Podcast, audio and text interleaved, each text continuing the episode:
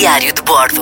M80 Extra com Gonçalo Câmara. Se quer desfrutar de momentos no meio da natureza, visitar as florestas, as matas e os bosques portugueses pode ser uma boa opção para um fim de semana, por exemplo, para um dia de folga ou mesmo para relaxar depois de um dia de trabalho.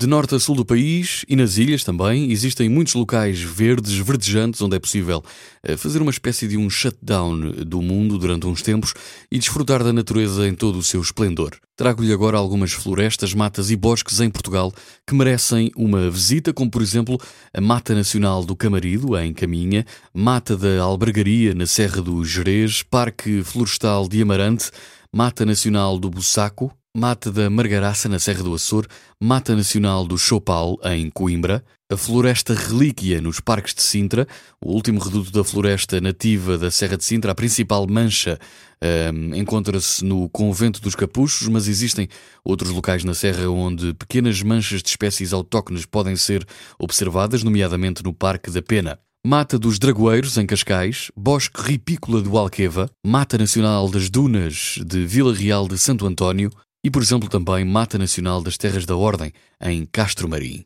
Porque a natureza está aqui tão perto e merece uma visita. Diário de Bordo. M80 Extra com Gonçalo Câmara.